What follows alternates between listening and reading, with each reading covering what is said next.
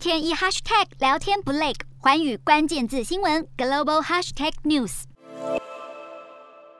全国降半旗四十天，公共和私人部门的工作暂停三天。阿拉伯联合大公国全国上下都在哀悼前元首哈里发，而哈里发的葬礼已经举行，各国元首相继前往阿联哀悼致意，并且恭贺阿联的新元首穆罕默德。部下接替美国副总统贺锦丽奉总统拜登之命，率领重量级代表团前往阿联，团员涵盖几乎所有拜登的高级国安幕僚，从国务卿、国防部长、中央情报局局长到高级白宫官员等。拜登显然力图要修复与阿拉伯国家之间的关系。伊朗撑腰的也门反叛组织青年运动今年一月以飞弹攻击阿联首都阿布达比之后，美国没有强力表态力挺阿联，让阿联特别失望。而在俄罗斯入侵乌克兰之后，波斯湾国家至今也拒绝选边站。因此，资深美国官员表示，这个重量级代表团反映出华府急于展现对这个区域的承诺。另外，伊朗外长艾米拉多拉安也亲自前往阿联，并欢迎阿联任命新元首穆罕默德。艾米拉多拉安是在青年运动对阿联发动攻击之后到访阿联的最高层级官员，因此备受关注。